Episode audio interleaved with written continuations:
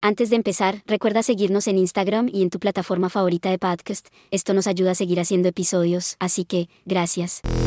Tercera introducción que le hacemos al podcast, todavía no, no ha salido ninguna. Primero estaban niños cantando cumpleaños feliz, dos vecinas nos han visto por la ventana con, de manera muy, muy Fija. rara, fija, Sí. de manera de juzgando, juzgando, juzgando demasiado, como si estuviéramos haciendo algo ilegal. O sea, solo estamos frente a un micrófono.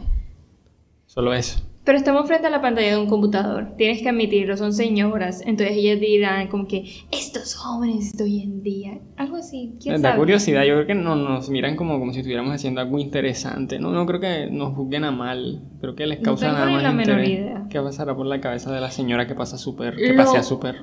Único que diré es que tú estabas de espalda y esas dos señoras me miraron a mí fijamente a los ojos y vieron mi alma. Entonces, anyway, bienvenidos a un nuevo episodio de Jodido Cine. ya casi oficial. Probablemente, no sabemos. Ya hay un logo. Yo hice el logo. Y yo le di el nombre, entonces ya. Entonces, aparentemente sí es Jodido Cine. Bueno, después de todas las interrupciones, de todas las vecinas, el día de hoy estamos aquí para hablar de Spider-Man. Ya es enero, ya se estrenó hace rato. En diciembre fuimos a la sala de cine. Súper recomendado. Sí, sí, sí puede, mejor dicho, porque aún hay COVID. Fue grato, porque más que por la película, creo que por el mismo público. Sí, o sea, las películas de Marvel, de Marvel, pero sobre todo esta, es por la experiencia. La experiencia de estar en la sala de cine con todas las personas y los fans y a todo el mundo les gusta la misma película. Todos aplaudiendo y es un público bastante diverso, así de un montón de gente que tú no te esperas, desde niños pequeños hasta un tipo ya viejo, viejo, y un treintón y un cuarentón y todos ahí juntos aplaudiéndolo en una Sí, pantalla. exacto. Y todos emocionados por lo mismo. Y todos como que metidos en los mismos momentos, esperando las mismas cosas. O sea, la experiencia de ver Spider-Man en cine, incomparable. Reitero, esta gente no sale de su propia casa, no sabían que era una sala de cine, se nota. Pero bueno. Entonces, el día de hoy vamos a hablar de Spider-Man, discutir la película con spoilers, así que si no la han visto por algún motivo que no entiendo, Ya es enero. exacto, véanla. Si la película tiene más de un mes, no es spoiler. Bueno, además de Spider-Man, vamos medio a discutir un poquito Hawkeye, De- si no da tiempo. Sí, Hawkeye y quizá otras series de Marvel que medio hemos visto. Yo medio porque no me terminé Loki. Él no se ha terminado Loki, entonces, eso. Yo sí me lo terminé, pero me... Entonces vamos a discutir un poco sobre esas series de Marvel en general que han salido en estos últimos tiempos y de cómo afecta esa decisión al universo cinematográfico de Marvel. Marvel, más bien, nos vamos a quejar de algo en específico, de algunos personajes que, que llegaron y se adaptaron de otras series que ya preexistentes de Marvel, las de Netflix, y como que nos cayó un poco mal. A continuación, un momento musical muy necesario.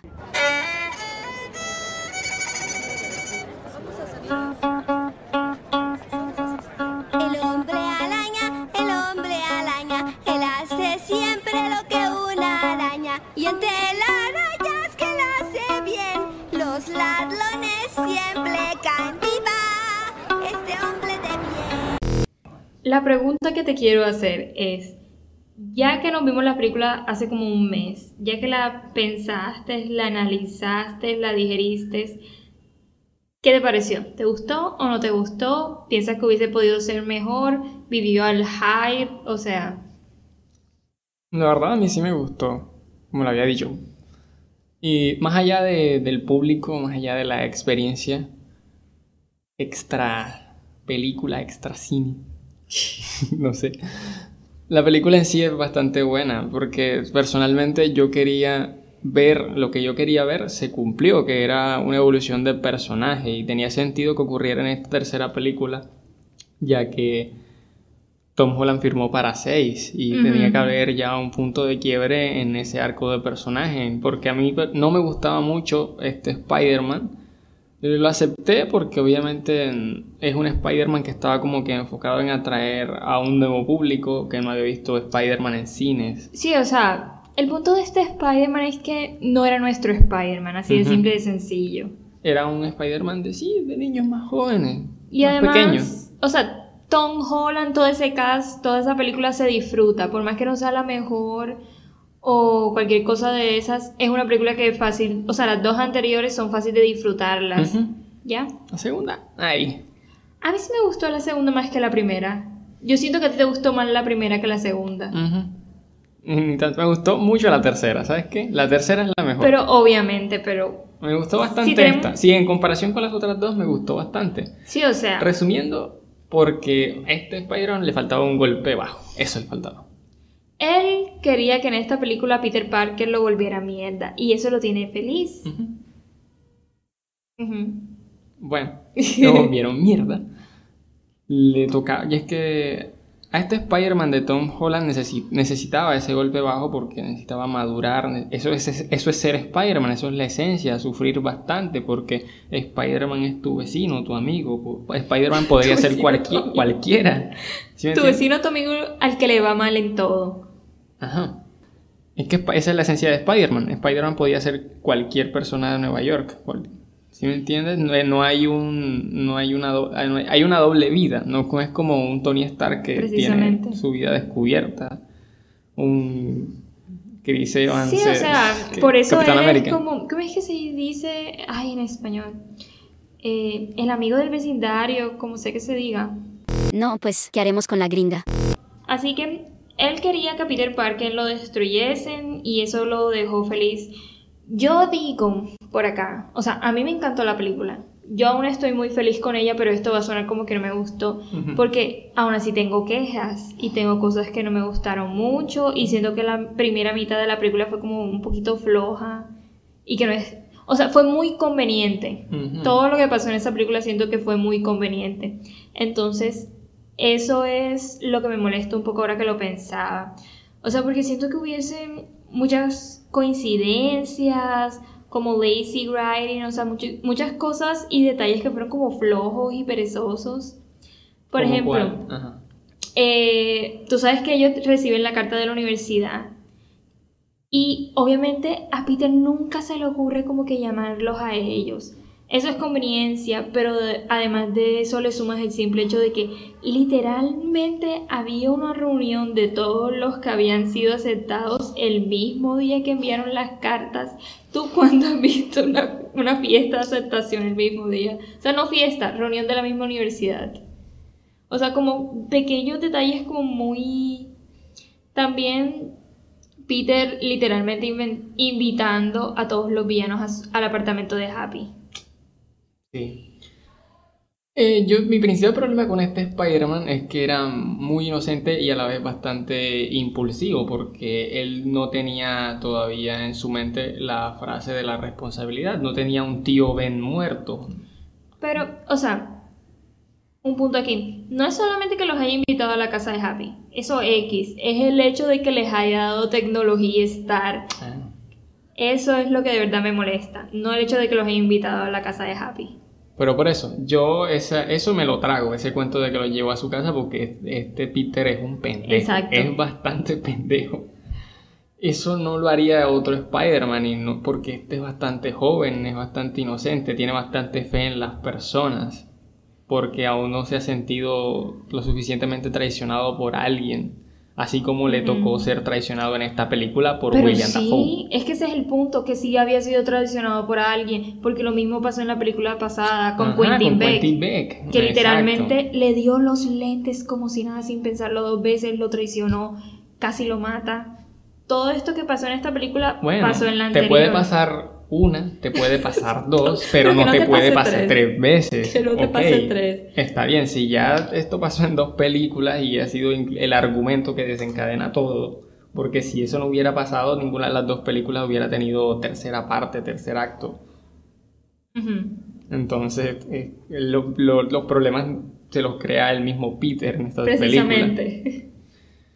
Y aquí sí tiene un golpe bajo, sí obtiene una paliza por parte de los villanos, que literalmente te lo sacan de la nada. Lo que hace a Spider-Man bastante entretenido es que él tiene parte o relación en la creación, o, o culpa en la creación del villano. ¿Sí? Mm, ¿En No qué sentido? Mm, por ejemplo, el Duende Verde es, es Norman Osborn. Y ti- tienen relación en la Ah, vida de la contraparte. Ok, ok, ok, ok. Yo pensé que tú hablabas de este Este Spider-Man. Spider-Man no, o sea, No, Spider-Man en general, el arco de Spider-Man. Ajá, Spider-Man tiene como que relación con los villanos porque los conoce de algún modo como Peter Parker. Sí, es que hasta así, ese ha sido el problema con este Spider-Man y es que todos los villanos que ha tenido anteriormente en las dos primeras han sido villanos de Iron Man, no de Peter Parker como tal. Y estos ni siquiera son sus villanos, son los villanos de los otros Spider-Man. Ya. Y es válido porque el fanservice te lo aprueba.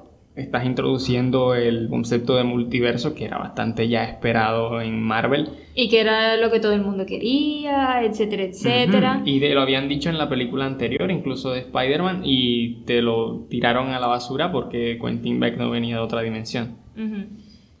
Entonces sí, yo creo que se salva por eso, pero yo quiero hacer esa crítica, que este Spider-Man, aparte de ser un pendejo, no ha tenido un villano que de verdad lo ponga a prueba, no solo como Spider-Man, sino también como Peter Parker. Exacto. Pero que sea de él, que tenga una historia de fondo con el villano. Sí, o sea, lo que tú dices es que quieres un villano que tenga un trasfondo personal con Peter, porque antes Osborn obviamente tenía una relación con Peter, era Octavius, sí, también. Octavius también. Eddie Brock incluso también, porque Eddie Brock odiaba a Peter Parker en la tercera de Tobey Maguire. Mm, por lo por lo que tenían la competencia de capturar a Spider-Man y él nunca conseguía fotos y, y lo todo de la chica asunto. también, que competían con, por Y también si lo piensas, en Amazing él era amigo del profesor, bueno, no amigo, amigo, sino que él era como amigo Mm, del papá de Peter.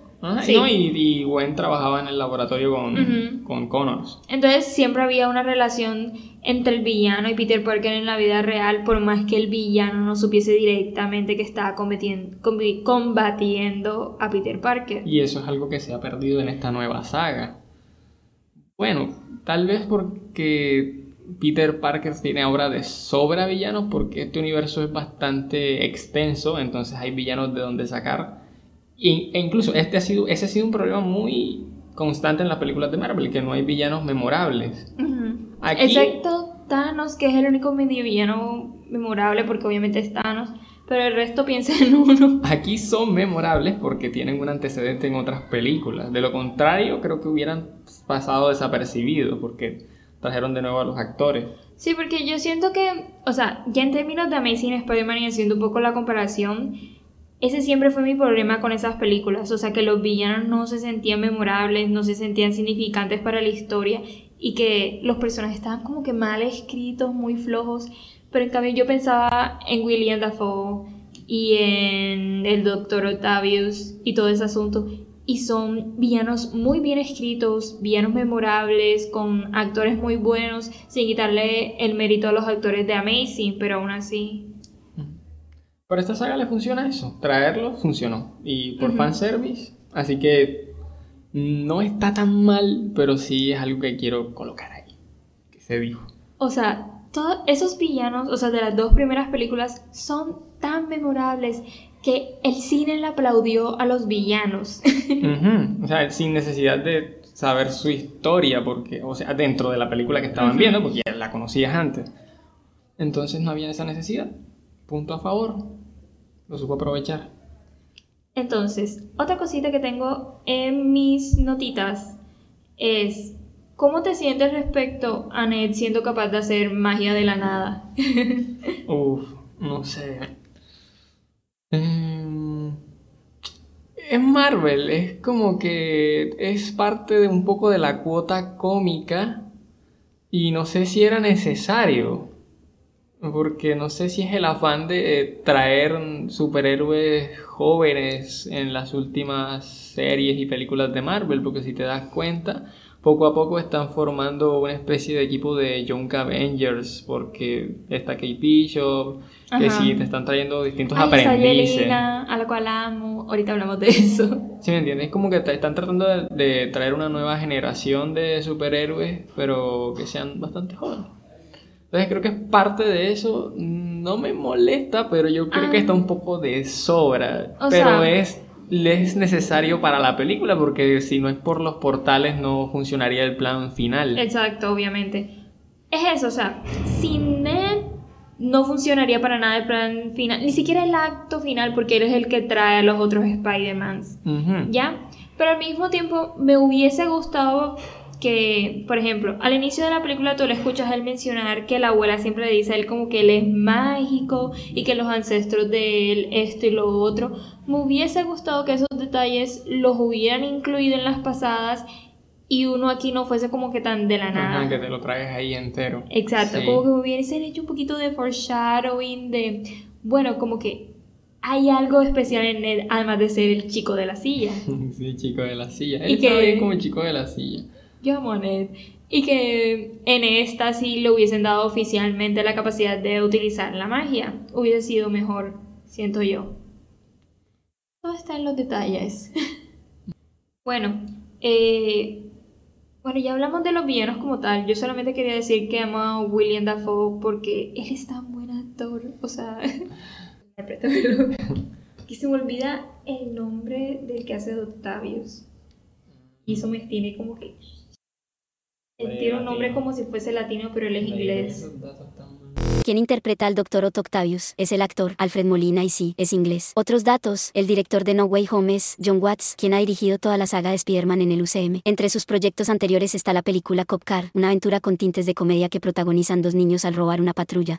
Otro detalle que quería abordar dentro del podcast era lo de Doctor Strange y su función dentro de esta película. Porque, bueno, es necesario para cumplir con el problema, para traer a los villanos y traer la solución también, porque si no es por el concepto de magia no, no tendremos la película, pero me refiero a su personaje como tal, que lo dejan encerrado.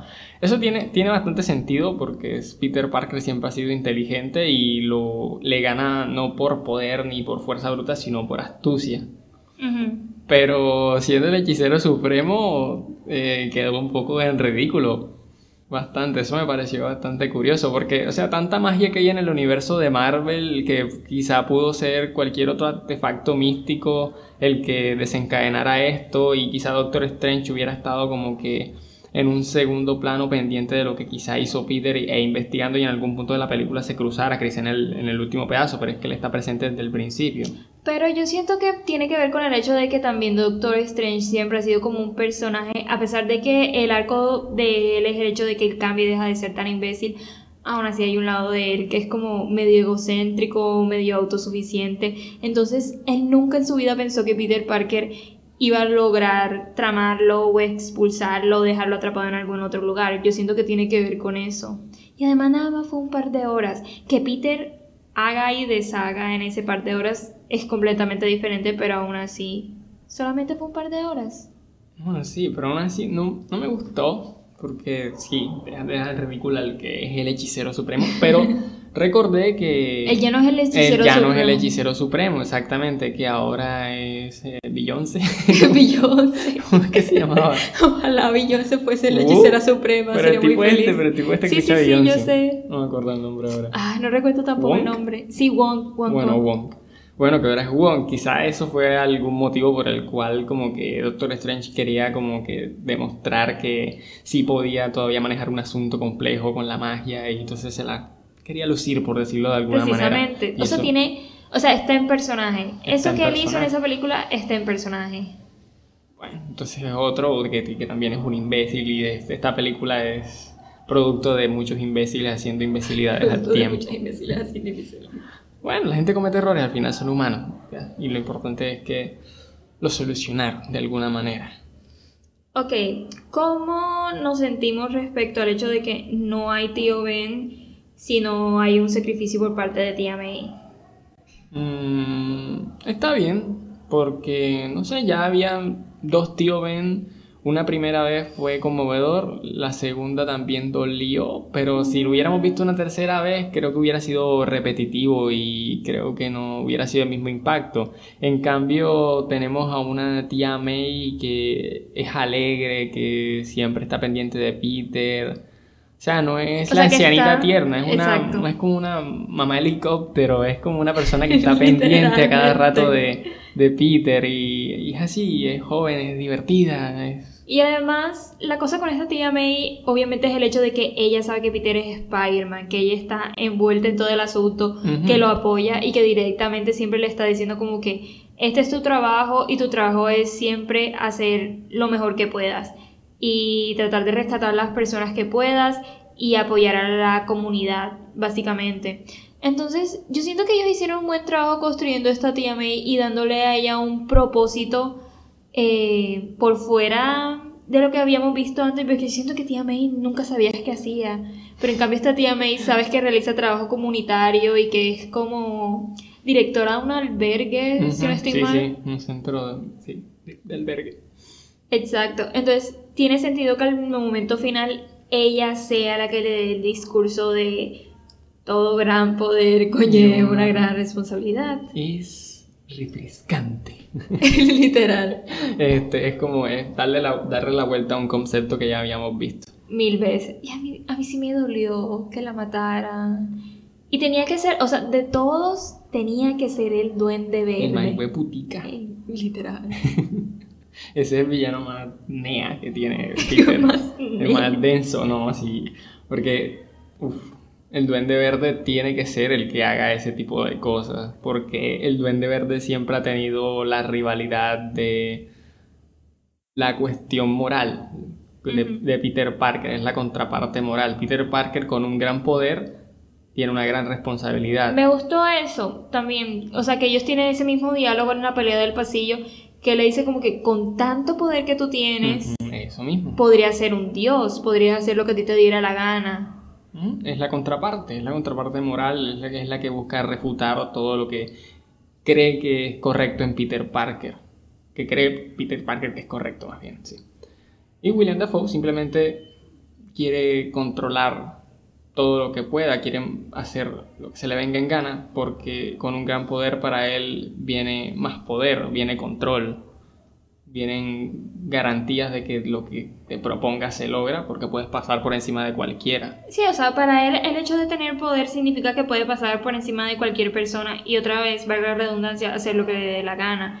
Y para él es muy chocante ver ese potencial que tiene Peter de hacer lo mismo y elegir no hacerlo. Concretamente él le dice, porque sufres, porque te estás metiendo en tantos problemas intentando salvar, salvarlos y simplemente tienes el poder de matarlos a todos y librarte y salir de ese problema. Lo cual es muy jodido si lo piensas.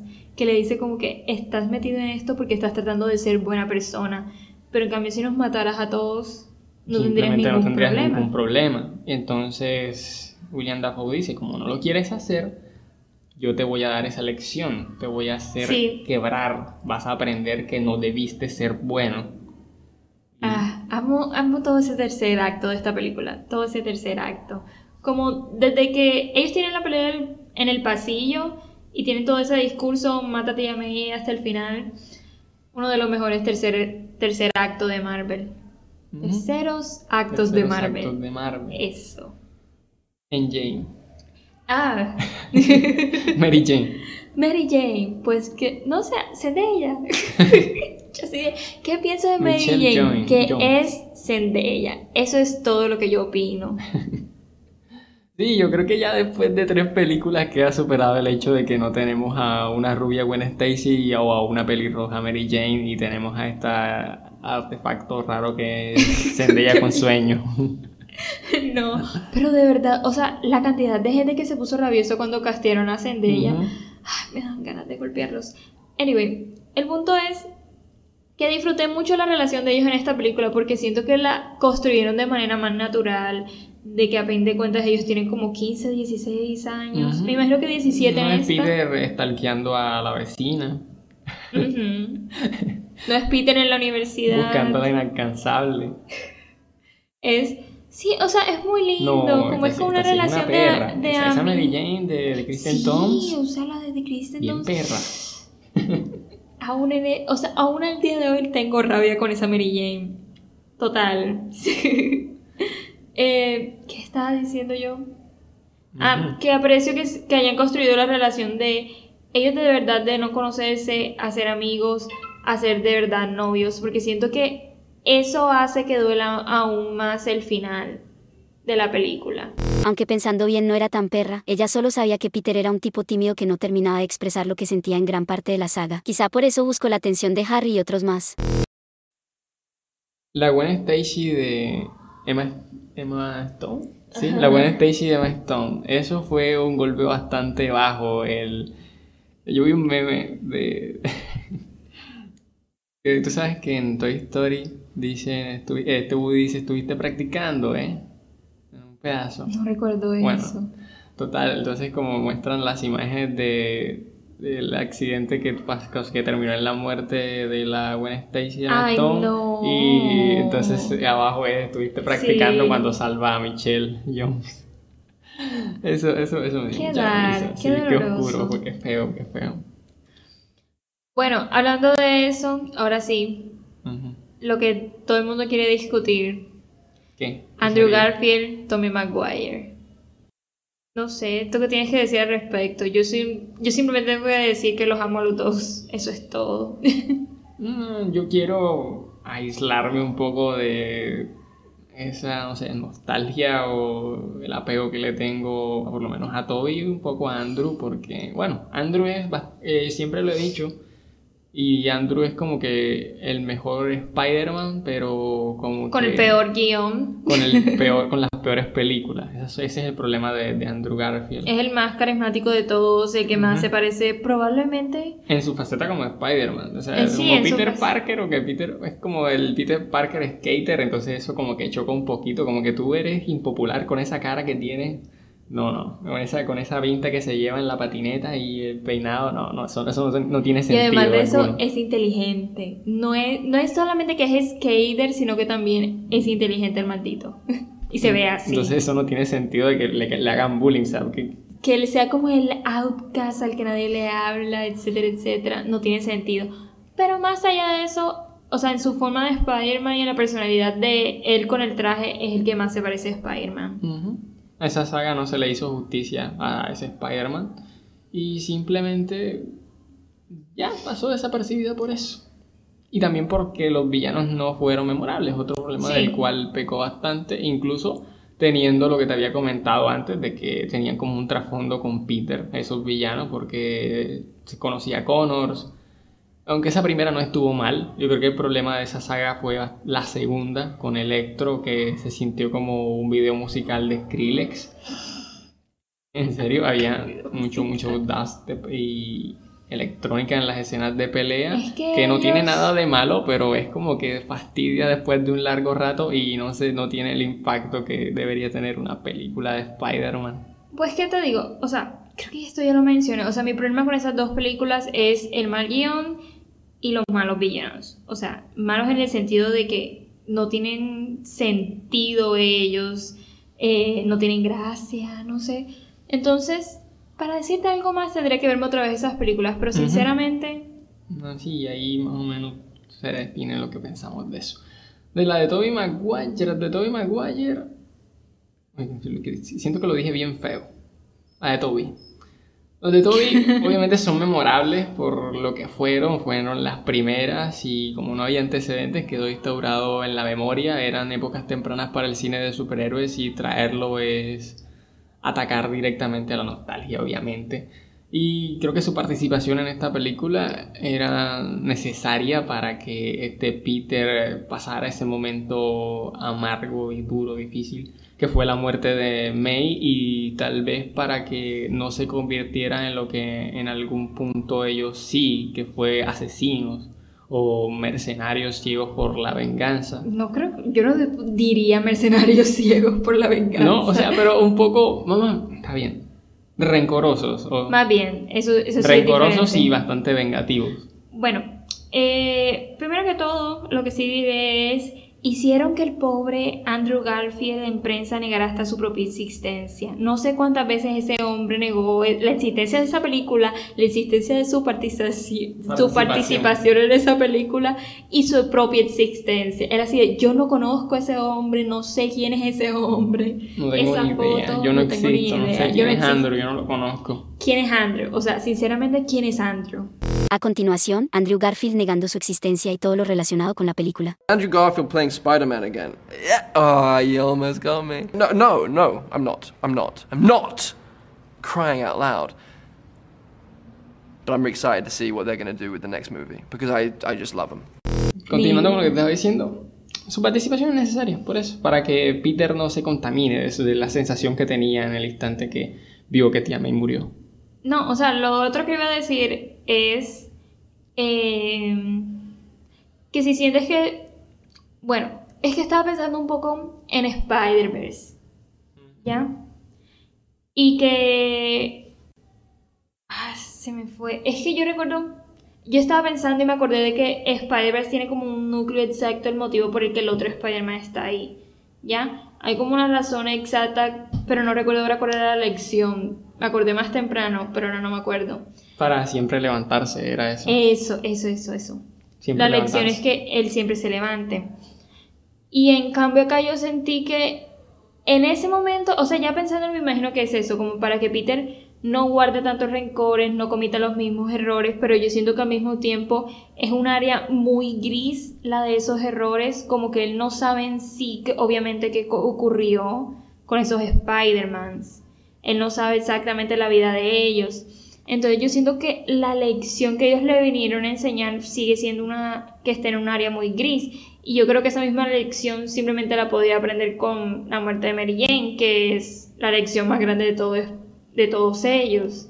Pero hubiera sido demasiado fuerte. Es como, como te dije, esta película si algo hace bien es aprovechar todos esos, todos esas Deus Ex Machina que mete en el guion. o O sea, los aprovecha y los camufla dentro del fanservice muy bien para que no se cuestionen o no se vean a plena vista.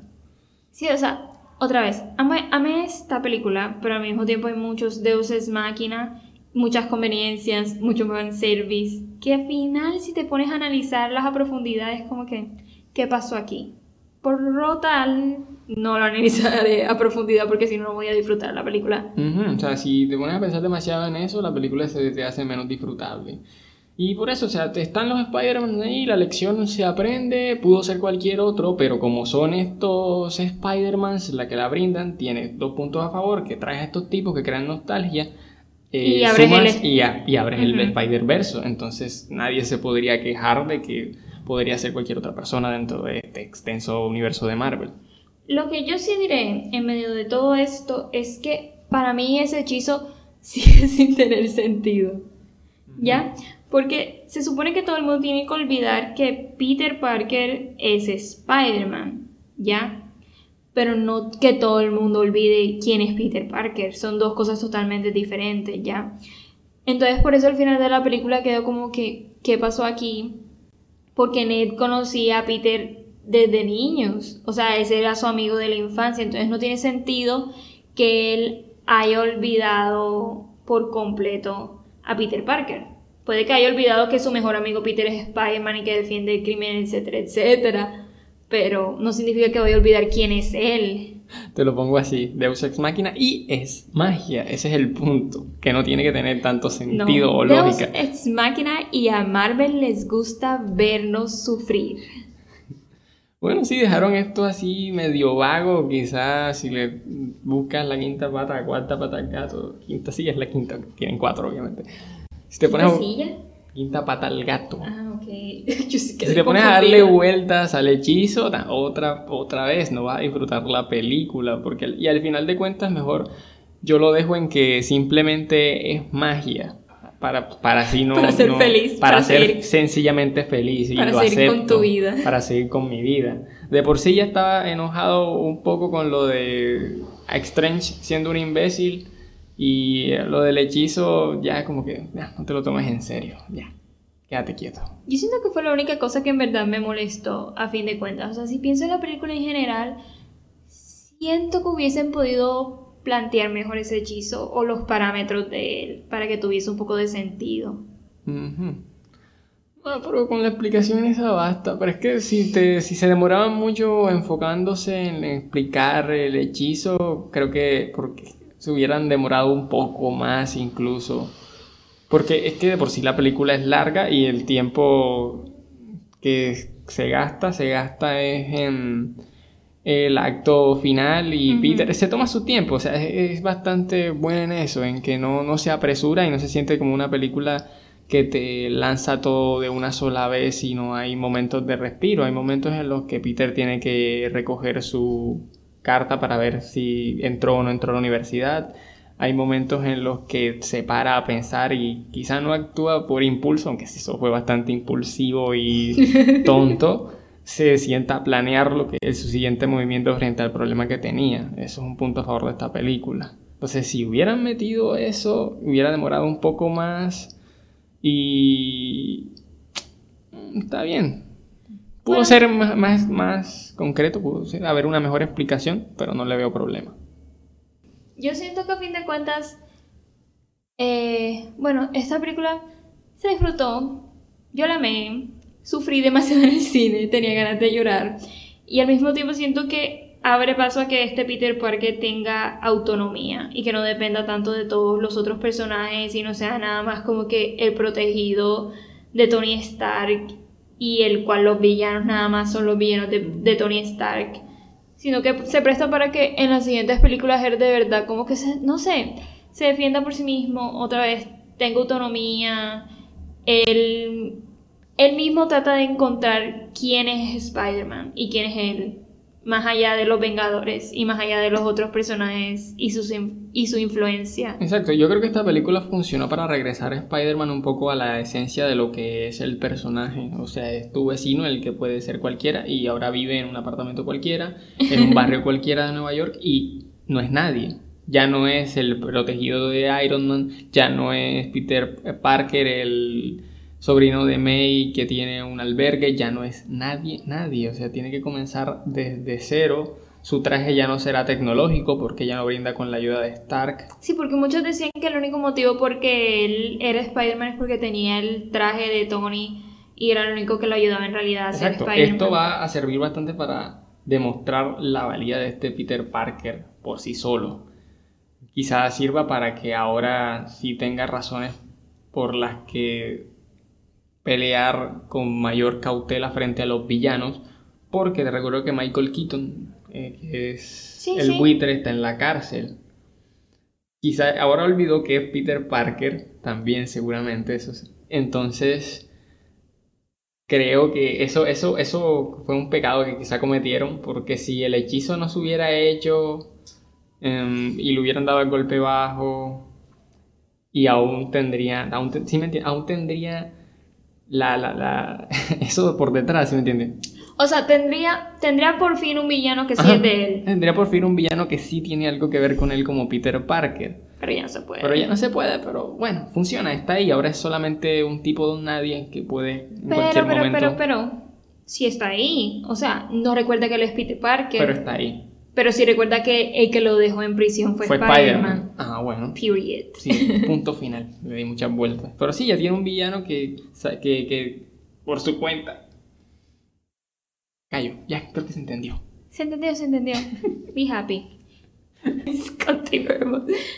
Eh, antes de saltar a Hawkeye, eh, Eddie Brock, escena post créditos. Mm, ah, sí, cierto. Bueno, ahora hay un Venom en este universo, o el hijo de Venom, o que sea. Hay un simbionte en este universo cinematográfico y es bastante positivo para el fanservice también y quizá para la evolución de este personaje. Porque Venom siempre está presente cuando hay momentos de debilidad donde Peter es bastante endeble, donde pasa problemas y necesita una ayuda extra para continuar con la vida de superhéroe. Cuando quizá los villanos ahora lo superan porque tiene a Michael Keaton en prisión, tiene al escorpión y puede ser ahora ¿Quién es el escorpión? un tipo ahí en la cárcel. Ah, sí, ni idea. Bueno, tiene villanos ahí que están al acecho y ahora y como ya no cuenta con la ayuda de Tony Stark, como ya no cuenta con Happy, ya no cuenta con su tía May respaldándolo, no tiene a nadie, a nadie, a nadie, Venom puede ser un plus para tratar de acabar con ciertos villanos que se le presenten a futuro, pero es un arma de doble filo, como se sabe y se ha visto en otras películas. Pero, yo- o sea, exacto. O sea, cuando me dices eso, lo que me hace pensar es en la tercera película del Spider-Man de Tobey Maguire. Así funciona, así funciona Venom. Venom te puede servir y luego te engaña. Es una novia tóxica, así es Venom, yo no sé. Pobre Venom. Decías tú lo otro, ya, ahí creo que. Ah, ahora sí. Bueno, lo otro también pensando en, lo- en el hecho de que ahora incluyeron a Venom en este universo, es si, o sea, ahora que tenemos a Venom en este universo, y de paso todo el mundo recordó que ama a Andrew Garfield por algún motivo, mi pregunta es, o sea, bueno, no es una pregunta, es la posibilidad que existe ahora de que de pronto sí realicen la tercera película de Spider-Man que habían cancelado porque ya Sony le había vendido los derechos a Marvel o los habían compartido en ese momento, lo cual canceló la tercera película de Garfield. Y que él combata a Eddie Brock en la tercera película. Eddie Brock. ¿Eddie Brock? O es Brock. Es Brock. Creo que es Brock. Yo no Brock. sé, ¿es Brook o Brock? Brock. ¿Es una sola O o dos O?